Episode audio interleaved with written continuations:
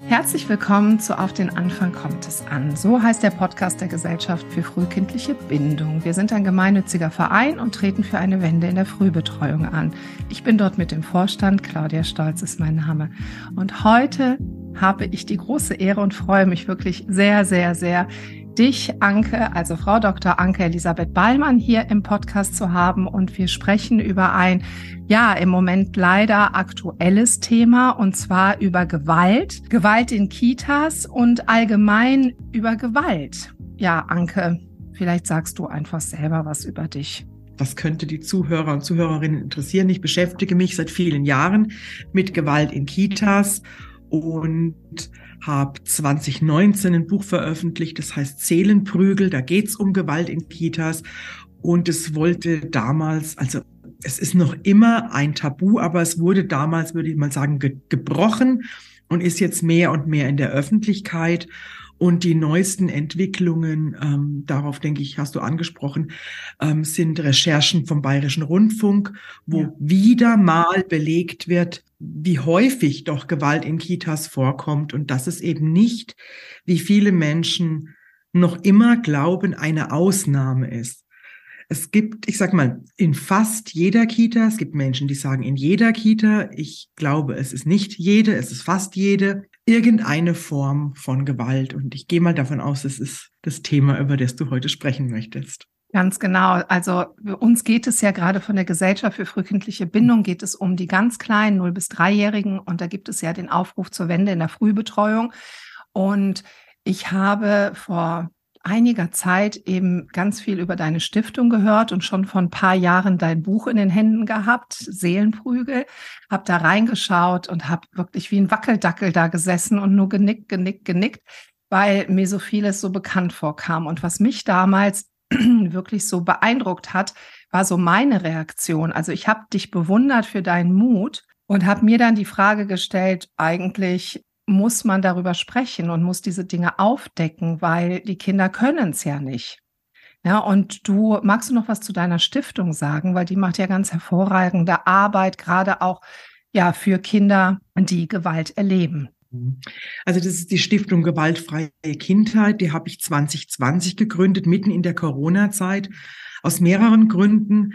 Einer der Hauptgründe war, dass ich eben was niedrigschwellig anbieten wollte für auch Eltern, auch für Pädagoginnen, wo sie sich hinwenden können, wenn sie Beratung brauchen, aber eventuell auch nicht das Geld haben, um eine Beratung zu bezahlen und zwar Beratung auch, die sich wirklich mit Gewalt auseinandersetzt und die Augen nicht verschließt, wenn es um Gewalt in Kitas geht, weil du sagst, es ist, ist ja, es ist zwar jetzt an der Öffentlichkeit das Thema und trotzdem ist es in der breiten Masse noch immer ein Tabu.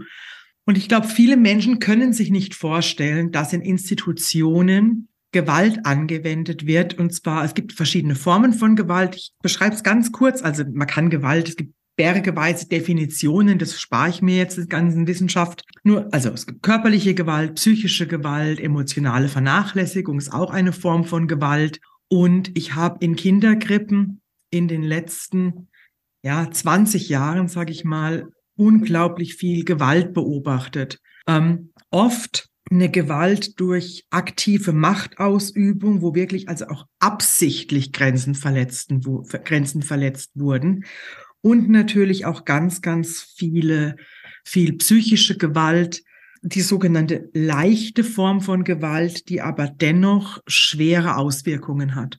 Ich habe äh, auf Instagram gesehen und auch hier und da schon, ähm, also eben gelesen, dass du ja jetzt auch ein neues Buch veröffentlichst und man sich da auch schon auf die Warteliste setzen kann mit dem Titel Satt und Sauber. Ja, also wenn wir jetzt auf die ganz auf die ganz jungen Kinder gehen, in den Kinderkrippen, bei Satt und Sauber geht es ja auch um den Notstand in der frühen Bildung. Mhm. Und frühe Bildung ist wahnsinnig wichtig, nur ist natürlich ganz eng geknüpft an Bindung. Und wenn wir jetzt in, den, in die Kinderkrippen gehen und es ist praktisch nicht mal möglich, dass die Kinder, die in den Krippen sind, unabhängig jetzt mal davon, wie lang sie drin sind, es gibt auch ein zu lang, dass sie nicht sicher gebunden sind, dass eine Eingewöhnung nicht funktioniert hat und sie dennoch da zum Teil ganze Tage verbringen, dann wird natürlich auch mit der emotionalen Bildung, Persönlichkeitsentwicklung, darum geht's letztendlich in den jungen Jahren, Sprache, äh, Sprachentwicklung und so weiter, das wird nicht stattfinden können.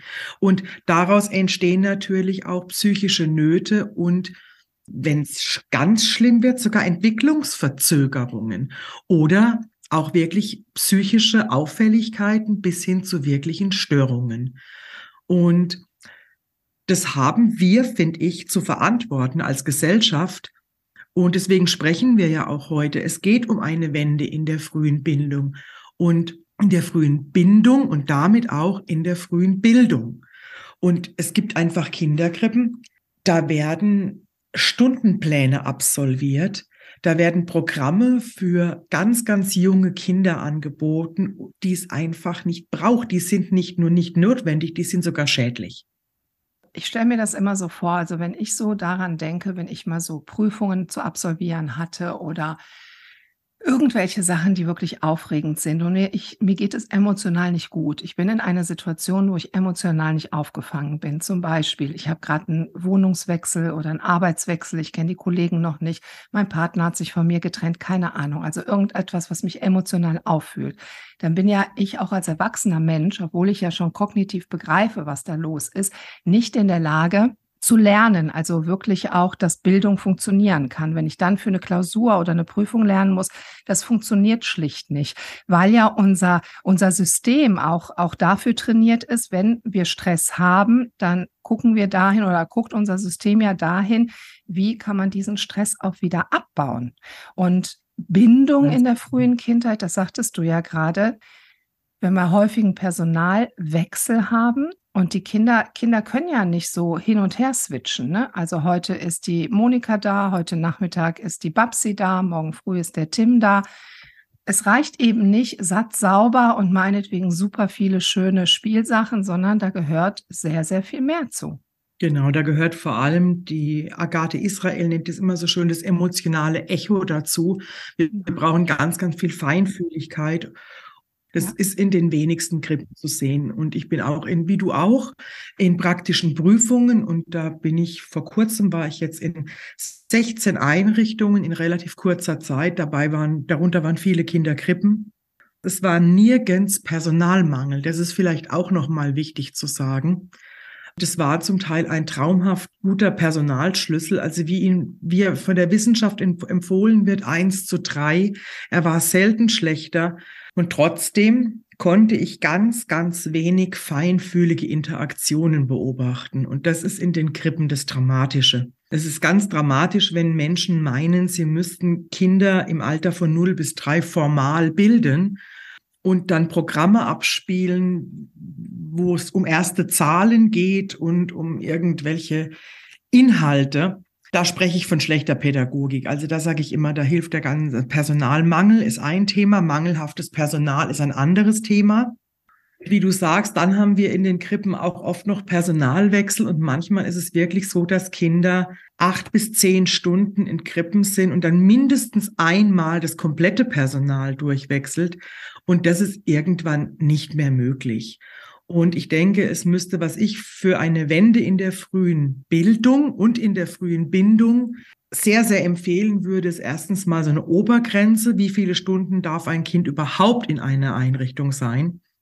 Und da müsste man dann nochmal, das muss von Trägerseite passieren, dann schauen, wie oft ist Personalwechsel drin, dann welche Eingewöhnungsform, also welches Modell findet statt und wer überprüft auch, ob das Modell wirklich, also ob das auch so angewendet wird, dass ein Kind auch wirklich eine gute Eingewöhnung erfährt. Das ist leider auch noch nicht überall selbstverständlich.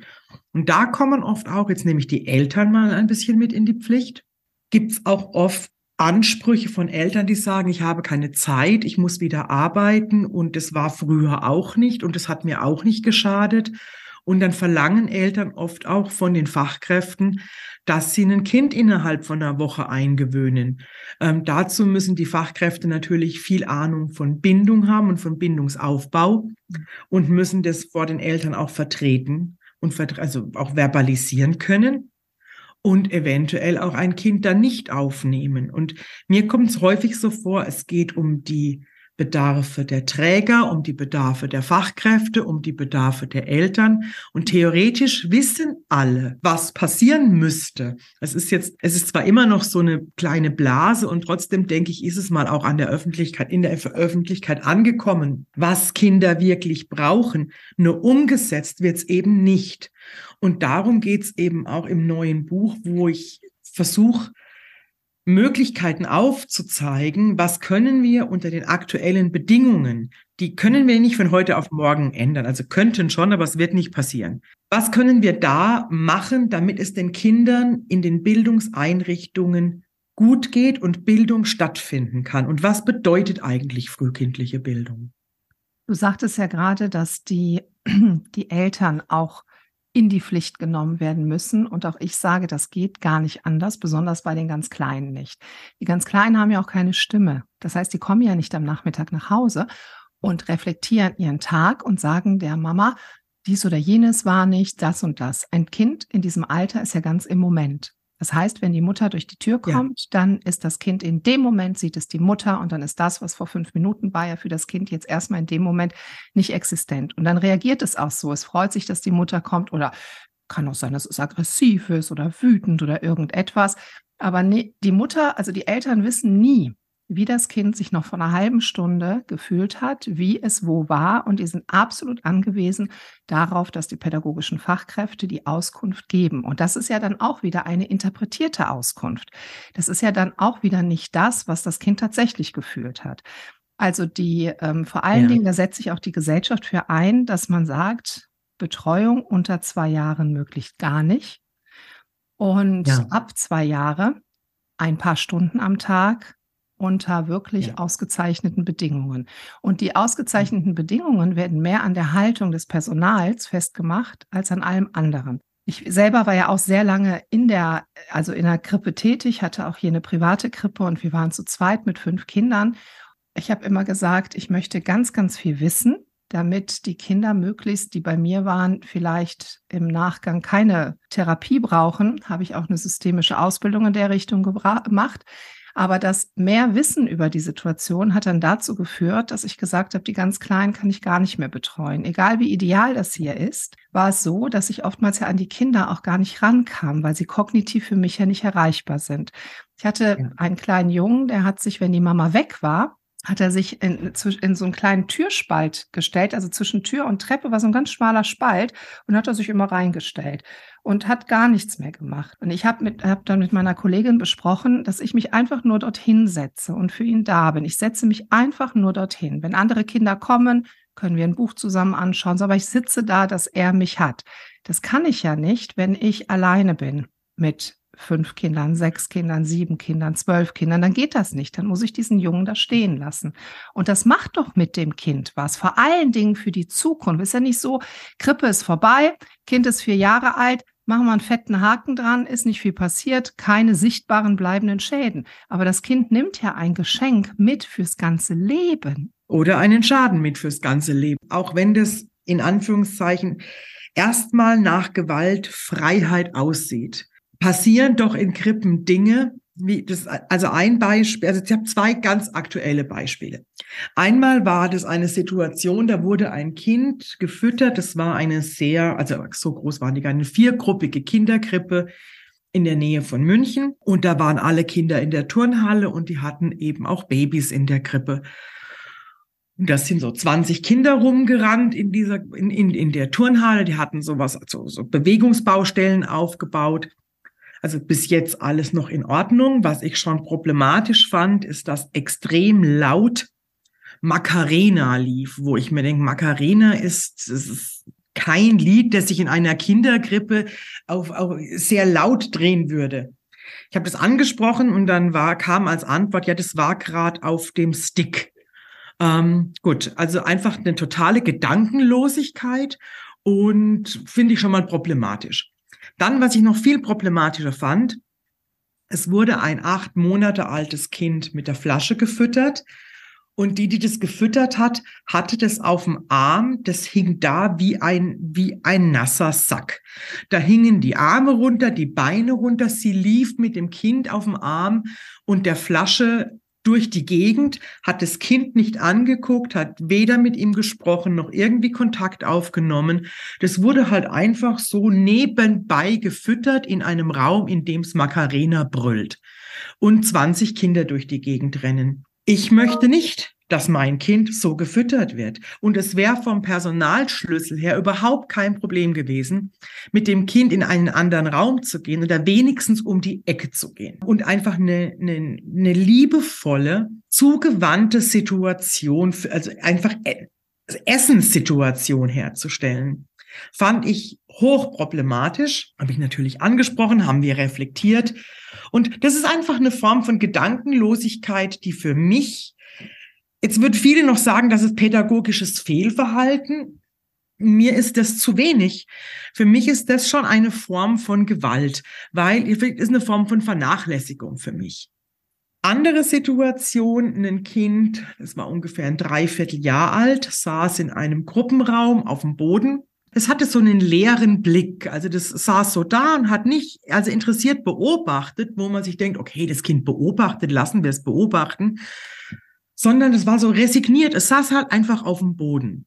In dem Moment waren vier junge Kinder, inklusive dem, dem Kind mit einem Dreivierteljahr und drei Erwachsene im Raum.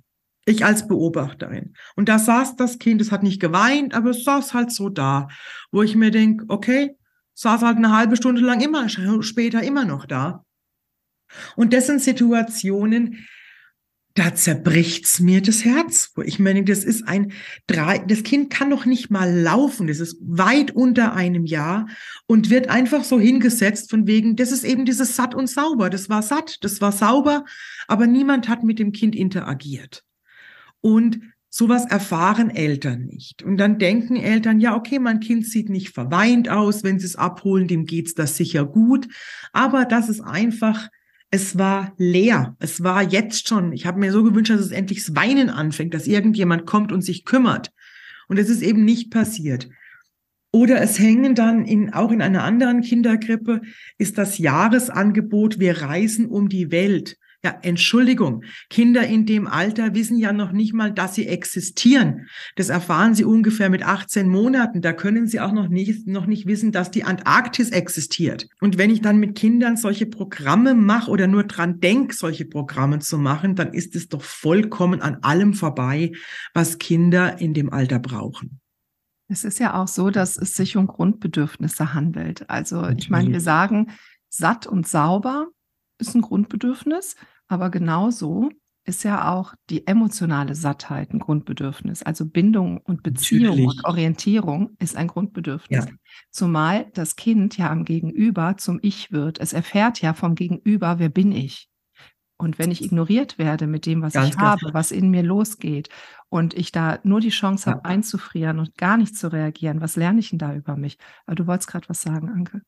Ähm, ich wollte gerade sagen, dass ich natürlich, wenn Kinder Bindung brauchen, was wir alle wissen, natürlich sind es die emotionalen Grundbedürfnisse, nicht nur bei den Jungen, das haben wir auch noch, ja, wahrgenommen werden, Beachtung, ja.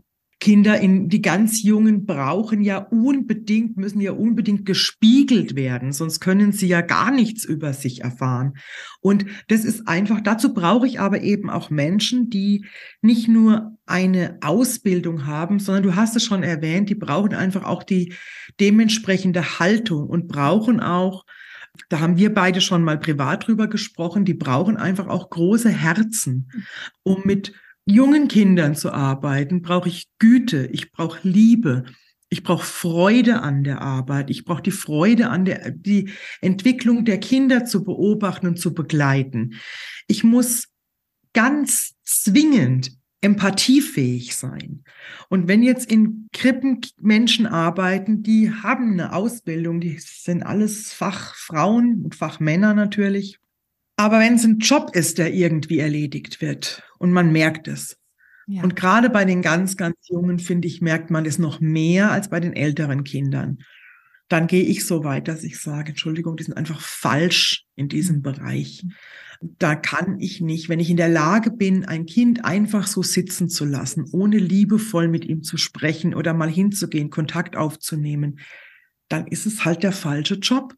Und ich sage dann immer, wenn jemand nicht Blut sehen, kein Blut sehen kann, darf er nicht Metzger und nicht Chirurg werden. Und wenn jemand kein großes Herz hat und nicht gütig und nicht empathisch ist, Finger weg von jungen Kindern.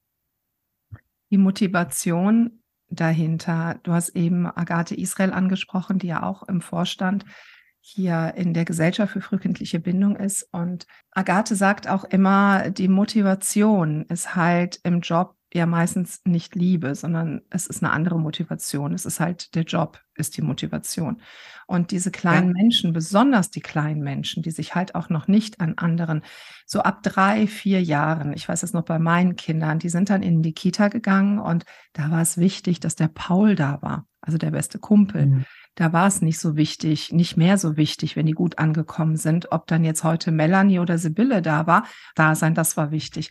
Wenn die Kinder so klein sind, muss ich unbedingt als Eltern wissen, dass mein Kind dort gut aufgehoben ist. Und dann finde ich, haben die Eltern auch die Verantwortung dafür zu sorgen, dass oder das, was ihnen möglich ist, dafür zu sorgen, dass es dem Personal die, die mit den Kindern arbeiten, dass sie auf sie schauen und auch klar sagen können, hey, hier stimmt was nicht. Und aber, dass sie auch dafür sorgen, dass es diesem Personal gut geht. Wenn zwei in einer Gruppe fehlen und eine alleine die komplette Gruppe mitmacht, und das bekommen Eltern mit, finde ich, sind die auch in der Verantwortung, dazu sagen, hey, hier läuft was schief. Weil solange immer alles getragen wird, wird sich leider auch nichts verändern. Und wenn auch Eltern sagen, ah, wir haben keine Zeit, was sollen wir denn machen, hin und her. Es gibt Stiftungen, es gibt uns als Gesellschaft, es gibt Kita-Fachverbände, es gibt so viele tolle Leute, die Dinge tun. Und wenn Eltern sagen, wir unterstützen diese, diese Verbände, diese Stiftungen, diese Gesellschaften, dann kann viel passieren. Also hier wirklich ein Aufruf an Eltern, wenn ihr möchtet, dass sich was verändert. Es gibt genug Leute, die das die diesen Job tun. Aber wir brauchen halt Unterstützung. Und Eltern sind mhm. da in die Pflicht zu holen, gerade bei diesen ganz Kleinen, weil ich finde, die sind eine emotionale Verlängerung. Ähm, da brauchen wir uns auch alle als, als Augenöffner, dass Eltern wissen, was, wie es in einer Kita läuft, was da auch alles geleistet werden muss und dass das eben nicht möglich ist. Also diese Sachen, wenn ich höre, dass jemand mit zehn Kindern unter drei allein ist, das kann die begnadetste Pädagogin sein, die je erschaffen wurde. Das ist nicht schaffbar. Es geht einfach nicht. Und da ist vielleicht nicht mal mehr satt und sauber möglich. Da geht vielleicht gerade noch satt, aber sauber geht schon nicht mehr. Also wir, wir arbeiten da ja wirklich wieder der Natur. Also Absolut. erstmal gibt es selten eine Familie, wo fünf oder zehn gleichaltrige Kinder bei einer Mutter sind. Das ist nicht so. Dann ist es so, wenn ein Kind schreit. Also es hat mir mein Sohn jetzt erklärt, der nämlich äh, Medientechnik studiert und der hat das gerade in seinem Semester, wie unser ähm, Organ, also wie das Ohr den, den, den Töne und so aufnimmt und dass ein weinendes Baby oder ein, ein, ein Baby, was Bedürfnisse ausdrückt, das wird bei uns nochmal verstärkt wahrgenommen. Ja, und wenn wir jetzt, wenn ja, ich, ja, eben, aber wenn ich jetzt als Pädagogin. Die wären ja gestorben. Wenn das bei uns nicht so funktionieren würde, wären sie ja alle verhungert. Aber jetzt haben wir die Situation, zehn Kinder, hier, Beate, pass bitte auf diese zehn Kinder auf, du bist heute alleine. So, und dann schreien die. Das heißt, also diese ja. pädagogische Fachkraft, egal wie gut die ist, sie muss ja. gegen das handeln, was in ihr eigentlich ruft. Und das geht nicht. Die ist irgendwann im Burnout, die ist irgendwann durch. Und dann ist es klar, die ist ja auch irgendwann mal erzogen worden, die hat Triggerpunkte und dann passieren Dinge wie, dann wird ein Kind mal nach vorne geschubst oder sie kann eben nicht alle wickeln und ja, die resigniert mhm, einfach schlimmer. irgendwann. Das ist noch schlimmer, Claudia. Ich glaube, dass, also erstens arbeiten, arbeiten Menschen, die so arbeiten, gegen ihre eigene Natur. Dann kann eventuell, können noch eigene Erziehungserfahrungen, die nicht reflektiert sind, mit reinspielen. Und dann passieren Dinge, das finde ich das Allerschlimmste, die stumpfen einfach ab. Und dann passiert, das habe ich, ich weiß nicht wie oft beobachtet, und das ist, finde ich, ganz, ganz grausam, wenn dann Kinder, und die weinen wirklich den ganzen Tag, die hören dazwischen immer mal wieder auf und dann fangen sie wieder an und dann schluchzen sie und dann sitzen sie auf dem Boden. Wenn man sie anspricht, fangen sie wieder an zu weinen. Und dann kommt von den wirklich gebrochenen Erzieherinnen ähm, kommen dann so Sprüche wie, lass ihn weinen, sonst, oder lass ihn in Ruhe, nicht trösten, das wird nur immer schlimmer und der muss sich jetzt dran gewöhnen und der hört schon von alleine auf zu weinen. Der, Achtung, mein Lieblingsspruch, der will nur Aufmerksamkeit. Nochmal, wir reden hier von Kindern unter zwei Jahren, das ist den Zuhörern immer noch ein bisschen mal, ich hol's mal wieder zurück. Ähm, und da werden Kinder wirklich, und das ist ganz, ganz grausam. Und das kann ja nur einen Schaden hinterlassen. Also da muss ich ja jetzt nicht Psychologie studiert haben, um das zu Aber das ist, aber wirklich, um das nochmal zu sagen, ich erlebe das auch überall. Das ist keine Ausnahme. Liebe Leute, es ist keine Ausnahme. Nein. Ich bin in die Kitas gegangen und habe mir wirklich gewünscht, dass ich irgendwas erfahre, wo ich an mir reflektieren darf und feststellen darf, ich habe mich getäuscht. Das wäre mir lieber gewesen, dass ich aufgrund irgendwelcher eigenen Dinger, keine Ahnung, der Meinung war, dass Gewalt in Kitas so häufig ist. Als ich aber dann angefangen habe, wirklich durch viele Kitas und viele Tagespflegeeinrichtungen zu gehen und es einfach überall gesehen habe, habe ich gedacht, ach herrje, das ist nicht in mir, es ist Realität und es ist fast überall Realität. Auch dieses Abstumpfen, dieses überall höre ich. Ich bilde ja auch Tagespflegepersonen aus, gebe ähm, Eingewöhnungsseminare für Erzieherinnen und Erzieher und ich höre bei allen, ja, die müssen sich daran gewöhnen. Ich habe nicht die Möglichkeit, ja. fünf Kinder gleichzeitig, und da haben sie ja recht. Sie haben ja recht. Ja. Ich habe nicht die Möglichkeit, fünf oder zehn. Und in der Tagespflege kommt ja auch noch Einkaufen, Putzen, Kochen, Nacharbeiten. Das kommt zu diesen fünf Kindern noch dazu. Eigene Familie etc. pp. Ich bin ja auch noch selbstständig. Ich habe noch nicht mal die Möglichkeit, Supervisionen zu haben. Ich habe noch nicht mal die Möglichkeit, mich bei einer Leitung zu beschweren oder zu. Ich habe noch nicht mal eine Kollegin die Möglichkeit zu sagen, Mutter XY geht mir heute furchtbar auf die Nerven. Mensch, ich kann meinen Frust mal rauslassen. Das kann ich auch nicht. Das heißt, dass das, das kommt irgendwie alles, alles kriegen die Kinder ab. Und ich muss mich doch fragen, welches Milieu wünsche ich mir für meine Kinder? Ich habe immer ein Lieblingsbeispiel, da sitze ich mit meinem Sohn, der auch ein Jahr in einer Kita gearbeitet hat, in einem Restaurant. Eine Mutter mit zwei Mädchen am Nebentisch. Und da sagt mein äh, Sohn, er lächelte die Familie so an und ich so, ach, du guckst so verträumt dahin. Sagt er, ja, schau mal, diese Kinder kenne ich sehr, sehr gut. Die Kinder kenne ich sehr, sehr gut. Die Kleine, die wickel ich sehr häufig. Also ich bin auch in einem sehr intimen Prozess mit ihr und der ist sehr wichtig, dass der sehr achtsam begleitet wird und, und, und. Und ich, mir fällt gerade auf, die Mutter weiß nicht, wer ich bin. Die kennt mich nicht. Ja, und das sind wir wieder bei dem Thema, das ist dann klassische Fremdbetreuung. Also da können wir den Begriff außerhäusliche, außerfamiliäre Betreuung jetzt nicht bemühen. Das ist fremd. Und das ist eben die Frage. Und da geht es natürlich auch, das ist eine politische Frage, das ist eine Frage der Wirtschaft, das ist aber in erster Linie, und dafür mache ich mir jetzt kein, damit mache ich mir jetzt keine Freude, Freunde, auch die Verantwortung der Eltern, die sich für Kinder meistens ja auch entschieden haben. Die Kinder fallen ja nicht vom Himmel. Und meistens ist es eine Entscheidung. Und ich denke, jede Entscheidung im Leben hat Konsequenzen. Und die Konsequenz von wegen, was mache ich mit meinem Kind, wenn ich wieder arbeiten gehen muss und oder will, ist eine ganz, ganz grundlegende. Dann bin ich natürlich angewiesen auf eine qualitativ hochwertige frühkindliche Betreuung. Und wenn es die nicht gibt, was dann? Und ich glaube, die Frage müssen sich Eltern stellen und auch stellen lassen ähm, und welche Möglichkeiten gibt es denn dann eventuell noch? Und da kommt jetzt die Politik wieder ins Spiel, wo ich sage, wir müssen Familien einfach anders unterstützen, einfach, einfach finanziell auch unterstützen, die Väter, sofern vorhanden, auch in die Pflicht nehmen, dass Elternzeit einfach vielleicht ausgeweitet wird. Ähm, das ist ein Thema. Das andere Thema ist, wenn Eltern ihre Kinder in außerfamiliäre Betreuungen geben, dann müssen wir auch die Eltern in die Verantwortung nehmen, dass sie ihre Kinder zum Beispiel nicht krank hinbringen. Auch das kommt ganz, ganz oft vor, wo Kinder wirklich noch gedopt werden mit Fieberzäpfchen und Co. Zwei Stunden später, es steigt das Fieber wieder, den Kindern geht's schlecht. Auch das habe ich jetzt ganz oft wieder beobachtet, wo dann wirklich ich rede nicht von laufender Nase, ich rede davon, ich sage es jetzt ganz deutlich, wenn der grüne Rotz aus der Nase fließt, die Augen total äh, ver, ver, verquollen sind und man einfach sieht, dieses Kind ist krank.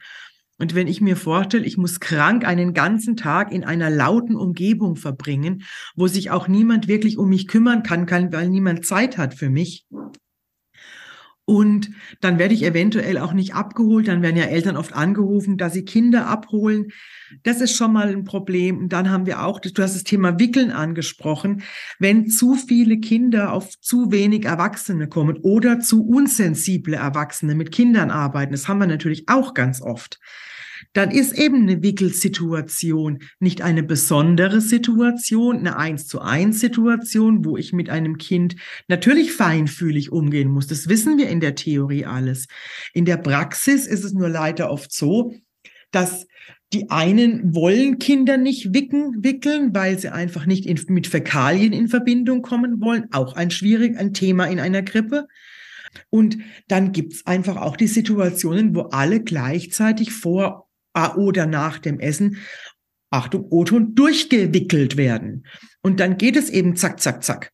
Und dann wird eventuell noch Fokus auf die Desinfektion der Wickelunterlage gelegt, aber sicher nicht mehr auf einen würdevollen Umgang mit den Kindern. Und du hast es ganz am Anfang unseres Gesprächs gesagt, die Kinder können das nicht zurückmelden, weil sie ja noch nicht mal sprechen in dem, also sie sprechen natürlich, aber sie können es noch nicht erzählen.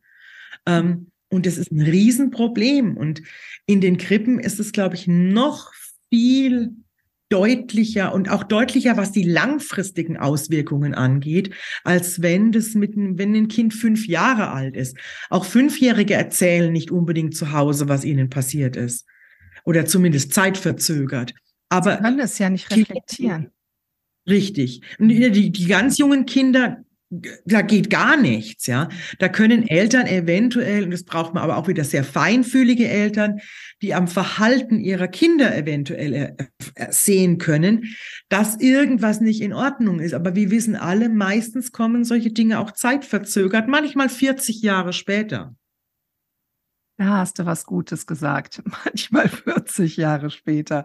Ganz genau. Und das ist das, was ich eben ja auch meinte mit dem, es ist nicht vorbei, wenn die Krippenzeit vorbei ist, sondern wir geben den Kindern Nein. etwas mit. Das ist auch Bildung. Also Bildung ist nicht nur, dass wir unser, unser Kind in die Schule entlassen, dass es dann schon schreiben und rechnen kann, sondern unser ganzes System, also das ganze Betriebssystem dieses kleinen Menschen wird gebildet fürs ganze Leben. Eben die Persönlichkeit wird gebildet. Und das ist genau. ja eben auch Bildung. Und ich finde, dass, der, dass das Augenmerk viel mehr auf diesen Sektor kommen darf, weil kognitiv sind die Kinder im Kindergarten auch noch gar nicht so weit, dass wir jetzt so viel kognitive Bildung brauchen. Das darf die Schule später übernehmen. Aber ein Kind stabil in die Schule zu übergeben, mit wirklich einer stabilen Persönlichkeit und so, dass es das, was angelegt ist im Kind, sich so weit entwickeln konnte, dass das Kind mit einer eigenen Idee von sich selber in die Schule startet startet.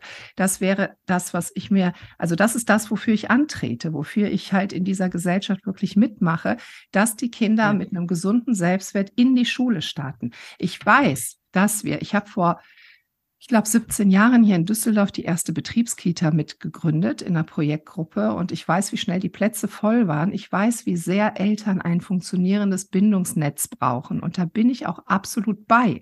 Ich finde nicht, dass die Mütter jetzt alle irgendwie nach Hause gehören und keiner mehr irgendwo hingeht. Aber die Verantwortung für eine gute Betreuung, Fakt ist, Kinder brauchen eine gute Begleitung und die Verantwortung dafür darf nicht auf die Kinder abgewälzt werden, sondern das tragen letztendlich am Ende die Eltern. Auch nicht die Erzieherinnen und Erzieher, auch nicht die Politik, sondern die Eltern. Und wenn wir mal ausrechnen, ich glaube, unser gemeinsamer Freund Andreas Ebenhöhe hat das so schön mal ausgerechnet, wie viele Eltern es eigentlich auf die ganzen Kinder gibt in den einzelnen Einrichtungen. Und wenn man da sagen würde, nein, so wollen wir das nicht mehr, so machen wir das nicht mit, dann würde sich innerhalb kürzester Zeit eben etwas auch verändern in dieser ganzen Geschichte. Ja, Und da ich, kann ich was zu ja, bitte. Nee, nee, bitte, du. Ah, ich sagte, du wolltest fertig. irgendwie ein Beispiel oder, oder so, so bringen.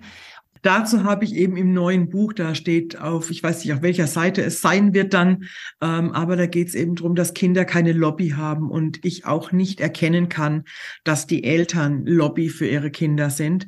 Ähm, und gerade bei der frühen Bildung geht's mir nämlich ganz klar um die Persönlichkeitsbildung, wo wir, wo ich wirklich sage, wir müssen Bildung einfach nah nochmal neu definieren. Ja. Und ganz großes Thema, Kinder spielen zu lassen und ihnen einfach den Raum zu geben, um sich zu entfalten. Und da hätten wir dann auch ganz wieder das Thema Bindung mit drin, auch wenn Kinder nicht gut, also nicht spielen können, fehlt ihnen einfach oft die Sicherheit. Und das beobachte ich auch in Krippen, wo Kinder, denen es auf den ersten Blick gut geht, die werden nicht angebrüllt, die werden nicht rumgerupft. Das gibt's übrigens auch.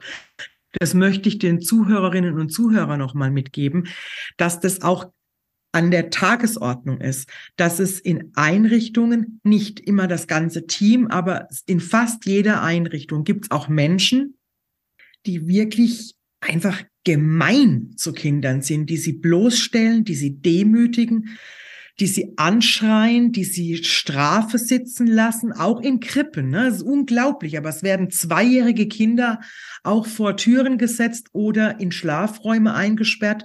Und auch das, das will auch niemand hören, aber das interessiert mich nicht. Ich sag's einfach, weil ich es so oft beobachtet habe. In, in, einges wirklich eingesperrt oder ins Bett geschickt und einfach wirklich emotional vernichtet, sage ich manchmal. Und selbst wenn das nicht der Fall ist, mhm. sehe ich doch ganz oft Kinder, die nicht in ein Spiel kommen, wo auch ganz klar ist, die fühlen sich einfach nicht wohl. Das ist eine Verwahrung. Selbst wenn nochmal keine laute, keine offensichtliche Gewalt zu sehen ist, ist es doch sehr, sehr oft eine Form von subtiler Gewalt. In Form von Blicken, in Form von Körpersprache. Es werden auch, wird auch über Eltern schlecht gesprochen, wenn Kind, wenn Eltern nicht da sind. Und da, das ist mein großes Anliegen und es ist mir auch im, im neuen Buch so wichtig, dass wir es schaffen, dass Eltern gemeinsam mit Fachkräften für Kinder ein, ein Netz, hast du jetzt so schön gesagt, ein Netz aufbauen.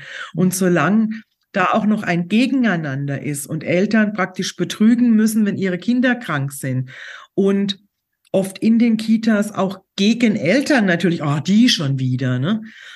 Also von wegen die Frau Müller, die nervt mich ja, was die immer will für ihre Emma. Wo ich mir denke, also da erhoffe ich oder erwarte ich einfach von Fachseite her auch ein anderes Verständnis. Und solange wir das nicht hinkriegen, schaut es nicht gut aus in der frühen Betreuung.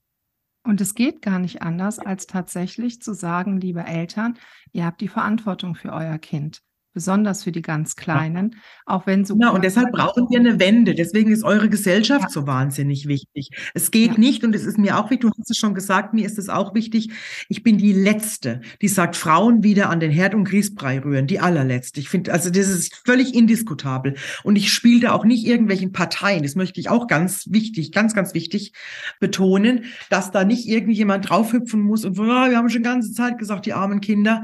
Ähm, nee, nee, nee, so einfach ist es nicht. Wir wollen eine qualitativ hochwertige frühe Betreuung, eine Unterstützung für Eltern.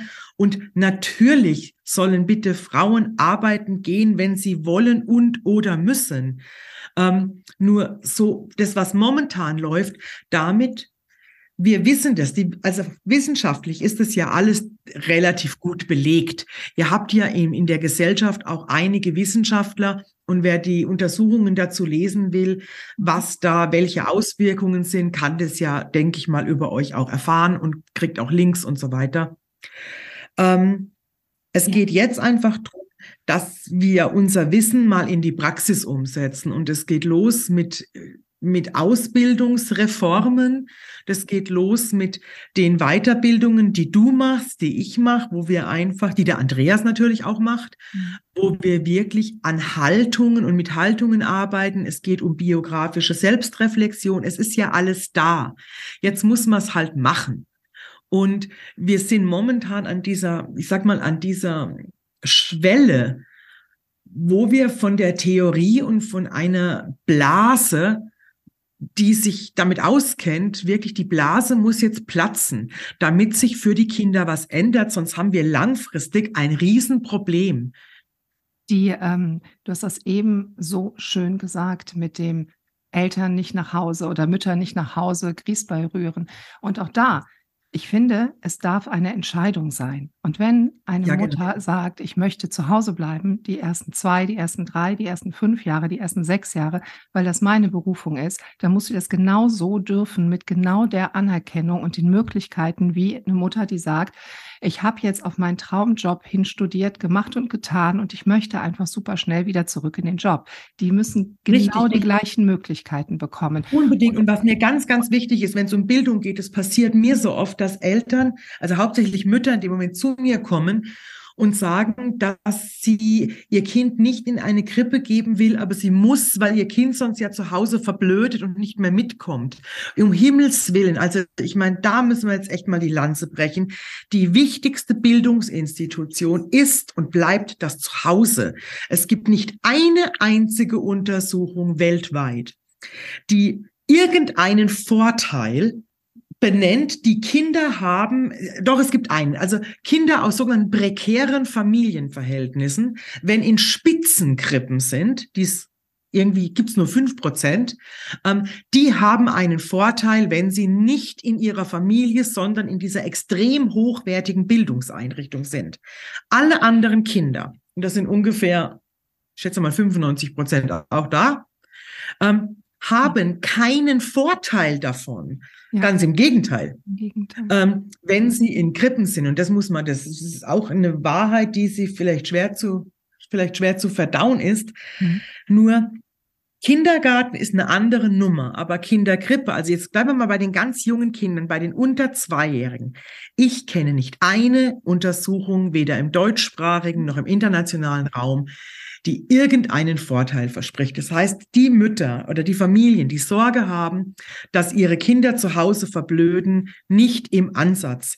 Ganz im Gegenteil. Die haben nämlich eventuell das, was vielen Kindern in den Institutionen, was viele Kinder dort nicht erleben dürfen. Wirklich, wirklich gesehen ja. zu werden, die wirkliche Begleitung. Ja. Es reicht ja ein Kind, das total versunken ist im Spiel, was auch was, was sich so sicher durch dieses unsichtbare Band der Bindung an seine hauptprimäre Bezugsperson gebunden fühlt und sicher fühlt und dann total gedankenversunken, auch die Eltern gar nicht im Blick, einfach nur dem Spiel hingibt. Da passiert so viel Hochwertiges ja. im Gehirn, was fürs ganze Leben trägt.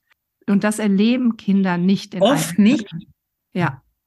Das denke ich auch. Also ich stimme dir zu, die Kinder in Krippen können sehr oft nicht im Spiel versinken, vor allem nicht so lange, wie sie es vielleicht bräuchten. Weil erstens, es ist immer viel los, es ist manchmal sehr laut und dann gibt es ja in den, ich sage wirklich, in den schlechten Krippen, gibt es das Programm. Mhm. Und da kann das Mittagessen nicht mal zehn Minuten länger warten, weil dann die Küchenleute brauchen das Geschirr zurück und so weiter.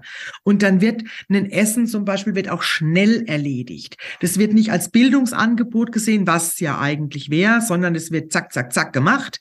Ähm, und dann werden Kinder mehr oder weniger dabei begleitet. Und es gibt eben diese Abläufe. Und da kommt ja auch oft von ja, die Kinder brauchen Rhythmen und die brauchen Regeln. Ja, aber brauche ich die mit eineinhalb und zwei Jahren zwingend, so dass ich danach die Uhr stellen kann? Also definitiv nein. Da wird kein Entwicklungspsychologe, kein Bindungsforscher, äh, und darauf, darum geht's eben in den ersten paar Lebensjahren und um nichts anderes, ja. ja. Es geht um Nahrungsaufnahme, es geht zum Teil schon mal um Entwöhnung, aber es geht, natürlich geht's um Rhythmen, aber es geht nirgends um Stundenpläne. Nee, und wenn es um Rhythmen geht und um Struktur geht, dann geht es das, was das kind, kind gefühlsmäßig aufnehmen kann und nicht das, was vorgegeben ist, sondern ja. das, was gelebt wird. Und wenn halt am Wochenende ganz andere Strukturen gelebt werden als von Montag bis Donnerstag oder Freitag, dann hat das Kind ja per se immer schon einen großen Wechsel. Und was ich meine ist, wenn ein Kind in eine Betreuungseinrichtung kommt mit 10, 11 Monaten, weil die meisten ja den Rechtsanspruch mit einem Jahr haben.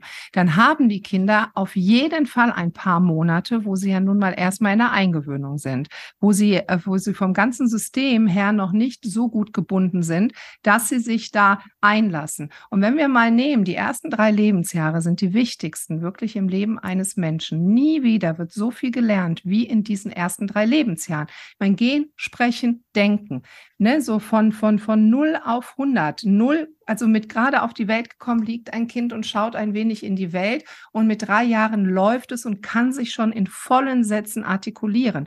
Und das in der kurzen Zeitspanne. Jetzt habe ich ein Kind mit 10, 11 Monaten in der Höchstphase ja auch, wo das Bindungsgesuch ja am allergrößten ist, weil das Kind ja anfängt zu explorieren, geht es in eine Einrichtung. Es braucht ein paar Monate, um da anzukommen. So. Und ein paar Monate von drei Jahren, das ist ganz viel. Das ist unglaublich viel, die das Kind in Stress verweilt. So, dann ist es so, dass wir in Deutschland es so haben, dass die Krippen ja nur bis drei gehen oder auch nur bis zwei, also auch die Tagespflegestellen und dann ein erneuter Wechsel stattfindet. Also wenn ich ein Kind mit einem Jahr bekommen habe, ich habe den Eltern immer gesagt, bitte, wenn sie planen, das Kind nach einem Jahr in eine andere Einrichtung zu geben, dann schauen Sie, ob Sie es nicht jetzt schon machen. Dann hat sich das Kind dort eingewöhnt, dann kann es auch dort bleiben, weil ein Wechsel nach einem Jahr ist nicht zuträglich. Aber so ist, dann haben die nach, dann haben die sich gerade eingewöhnt, sind gerade hier angekommen und dann klopft die Kita und sagt, ich habe jetzt einen Kita-Platz, bitte kommt. Und 98 Prozent aller Eltern nehmen den Kita-Platz in Anspruch.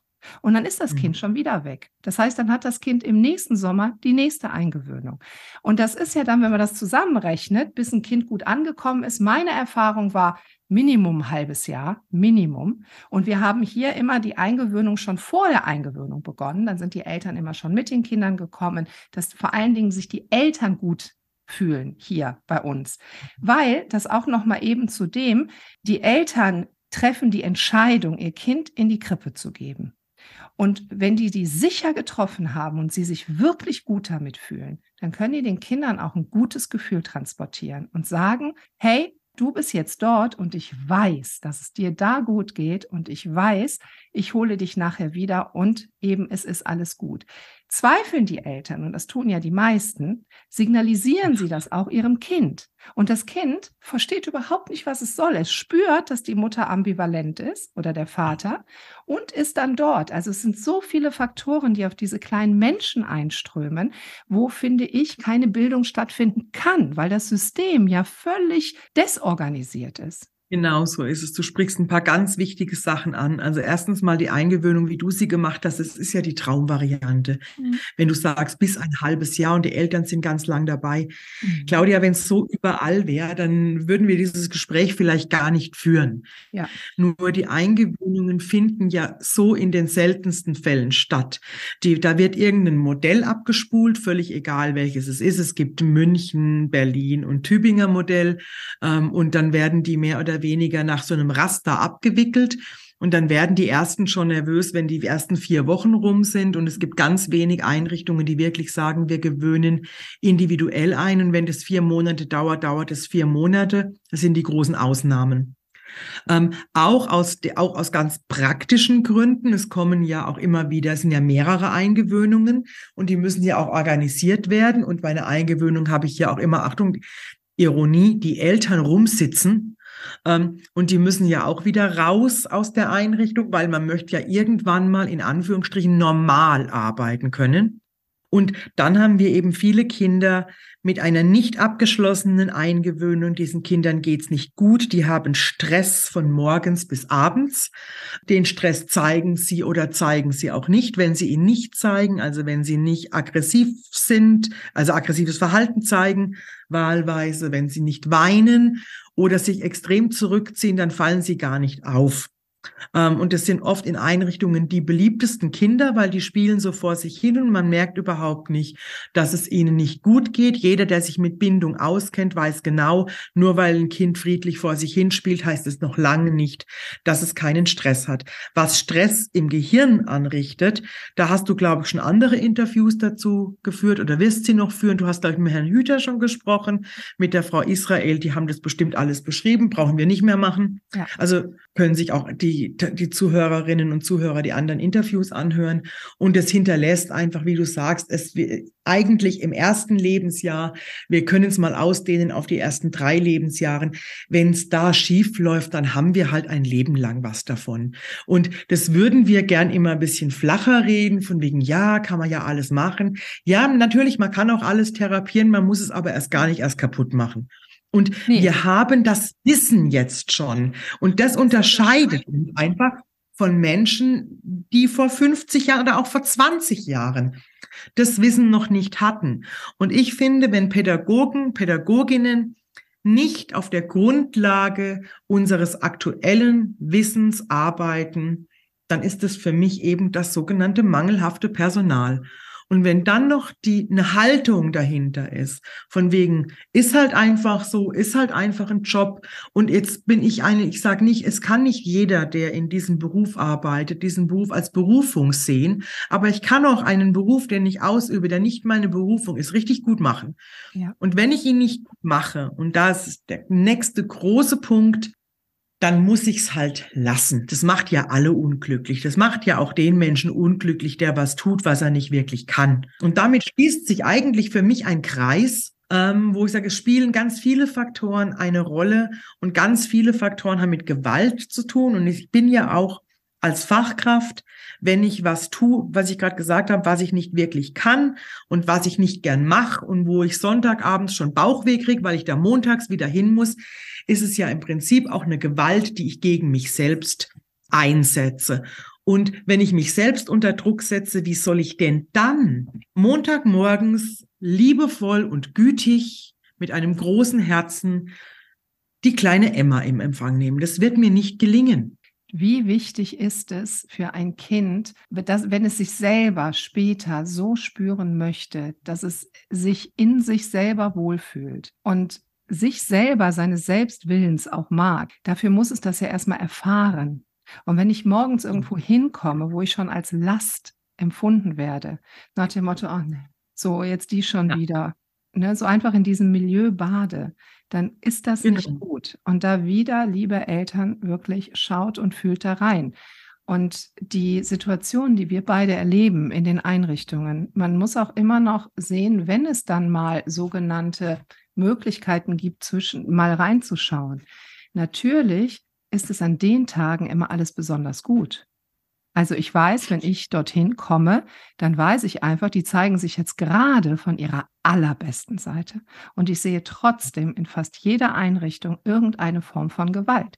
Vor zwei Wochen eine Situation, ein kleines Kind, knappe zwei Jahre alt, steht vor zwei Erzieherinnen, die auch stehen und über das Kind reden. Das Kind schaut nach unten und ich bekomme nur mit, wie gesagt wird, nehmen wir jetzt mal Emma, weil es eben auch schon mal genannt wurde. Du, Emma hat sich heute entschieden, keinen Nachtisch zu bekommen, weil sie hält es nicht für nötig, sich bei Paul zu entschuldigen. Und dann nimmt sie diesen Nachtisch und das Kind guckt dem so hinterher und stellt das weg. Natürlich, die haben total freundlich gesprochen. Und eine mhm, erzieherische genau. Maßnahme, da würden jetzt viele sagen, na ja, aber entschuldigen gehört ja auch dazu, das müssen Kinder ja auch lernen. Ich habe in meiner Einrichtung auch immer Leute gehabt, die ich halt, die mich begleitet haben, die ich mit ausgebildet habe, und auch bei denen war es immer so, sie sagen, ja, aber Claudia, die Kinder müssen doch lernen, sich zu entschuldigen. Die Kinder müssen doch dies oder jenes lernen. Ich so, ja, da hast du absolut recht. Aber ein Kind lernt durch Nachahmung. Ein Kind lernt nicht, indem ich es mit Gewalt dazu bringe, Dinge zu tun, die es eigentlich in dem Moment nicht möchte. Und wenn jetzt gerade die kleine Emma dem Paul eins über die Rübe gehauen hat, dann wird die in dem Moment ihren Grund gehabt haben. Und wenn man dann von außen hinkommt und sagt, du musst dich jetzt entschuldigen und das dann vielleicht auch noch mit einem gewalttätigen Ton, dann kann das Kind nichts lernen. Gar nichts kann es lernen. Das muss natürlich begleitet werden. Das Kind lernt was ganz Als Schlimmes. Lernt was, genau. Ja. Mit zwei Jahren kann ein Kind sich noch, kann die Perspektive noch nicht wechseln. Mhm. Das heißt, die Emma weiß noch gar nicht, was sie dem Paul angetan hat. Sie hat es weder geplant, noch kann sie es reflektieren. Und sie versteht das Konzept einer Entschuldigung auch noch gar nicht. Das heißt, Fachkräfte, die sowas machen, haben schlicht und ergreifend keine Ahnung von Entwicklungspsychologie. Punkt. Das ist der erste Punkt. Der zweite Punkt ist, wenn dann ist Erpressung. Und Erpressung ist psychische Gewalt und löst auch wieder was in einem Kind aus. Das heißt, die Emma lernt das, was wir ganz sicher nicht wollen, dass sie lernt. Sie lernt nämlich, sich falsch zu fühlen. Mhm. Und wenn sie das ein paar Mal wiederholt und in so einer Einrichtung wird sowas die ganze Zeit wiederholt und wenn das schon ist, wenn du da bist, äh, wissen wir alle, dass es wesentlich dramatischer ist, wenn du nicht mehr da bist ja. und beobachtest. Das ist dann so eine Einrichtung, wo ich mir denke, ja, da werden Kinder hingegeben und drei Jahre später oder zwei Jahre später hole ich garantiert einen versehrten Menschen ab. Ja. Und dieser Mensch wird sehr wahrscheinlich den Rest seines Lebens so Sachen haben wie komplexe Schuldgefühle, sich nicht richtig fühlen. Wenn ich mich nicht richtig fühle, habe ich ein, zumindest wird es sehr, sehr viel schwerer, zufrieden mit mir zu sein. Wenn ich nicht zufrieden mit mir bin, bin ich oft nicht mit anderen Menschen zufrieden. Das heißt, ich fange dann an, darum zu nörgeln und zu kritisieren. Ich traue mir weniger zu. Ich habe dann auch schlechtere Schulnoten, mhm. weil ich mir ja viel weniger zutraue. Also Gewalt, egal welche Form, in der frühen Kindheit zieht einen lebenlangen Rattenschwanz hinter sich her. Und ja, nochmal, wir können das alles irgendwie therapieren, aber wir müssen es auch gar nicht erst kaputt machen. Vor allen Dingen kann man Dinge erst therapieren, wenn sie auch auffallen dem Menschen selber. Ich muss ja eine Therapiebereitschaft ja. auch mitbringen. Das heißt. Bis ich überhaupt geschnallt habe, dass bei mir die Dinge, die ich im Außen wahrnehme, etwas mit mir zu tun haben, sind ja schon so viele Karren im Sumpf, dass ja mein Leben auch schon so weit fortgeschritten ist, dass einfach sehr, sehr viel qualitatives Leben überhaupt nicht möglich war. Ich finde das, mhm. ich finde, Anke, das ist ein super, super schöner Schlusssatz. Wir sind jetzt schon über einer Stunde und ich glaube, wir könnten auch sechs voll machen. Da haben wir beide sicherlich gar kein Thema mit. Ich würde gerne festhalten, die äh, Kinder von 0 bis 3, wir brauchen ganz dringend eine Wende in der Frühbetreuung. Wir haben ganz, ganz viele ganz tolle Menschen, die Sachen in die Welt geholt haben und gerufen haben, die gerne die Politik dazu bringen würden, Dinge zu ändern. Dafür brauchen wir aber die Verantwortlichen für die Kinder und das sind die Eltern. Und das möchte ich einmal wirklich in der Deutlichkeit sagen. Ohne die geht es nicht. Wir möchten unbedingt, dass es Erzieherinnen und Erziehern gut geht, dass man diesen Job wirklich gerne macht. Und dazu gehört es, dass ganz viele Dinge, die wir eben benannt haben, wirklich verändert werden. Wir müssen die Eingewöhnungen verändern. Wir müssen den Kindern die Möglichkeit geben, sich in den Einrichtungen wirklich, wirklich gut und aufgehoben zu fühlen. Und dazu gehört auch ganz viel Persönlichkeitsentwicklung im Team, auch das Miteinander im Team und von jedem Einzelnen, dass er erkennt, oh, ich habe hier eine Grenze erreicht und ich gebe das jetzt nicht an Kind weiter, sondern ich schaue bei mir, was da wirklich los ist. Und auch wenn jemand sagt, ich habe festgestellt, dieser Job, der ist nichts für mich. Ich finde, das ist so hoch anzurechnen, so hoch anzurechnen und diesen Menschen auch eine Möglichkeit zu geben, Alternativen zu finden und zu sagen, prima, dass du das sagst und dann schauen wir, was es irgendwie noch anderes gibt. Also wir sehen, es gibt einfach un unglaublich viel zu tun. Ja, packen wir es an, machen wir einfach weiter. Und jetzt würde ich dir gerne noch das Schlusswort geben, liebe Anke. Ich danke dir auf jeden Fall für die Einladung und ich fand es sehr, sehr schön mit dir zu sprechen. Und auch mir ist es ganz wichtig, da den Kreis ganz groß zu ziehen. Wir brauchen Unterstützung von Politik. Wir brauchen die Eltern. Ganz, ganz wichtig. Es ist die größte Gruppe. Wir, wir brauchen die Träger. Wir brauchen ganz wichtig gut ausgebildete Leitungen. Und wir brauchen natürlich Teams, die sich reflektieren möchten und Träger, die das auch zulassen und Leitungen, die es fördern.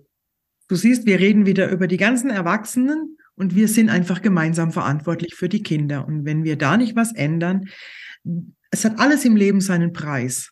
Und den zahlen die Kinder und wir zahlen ihn letztendlich auch.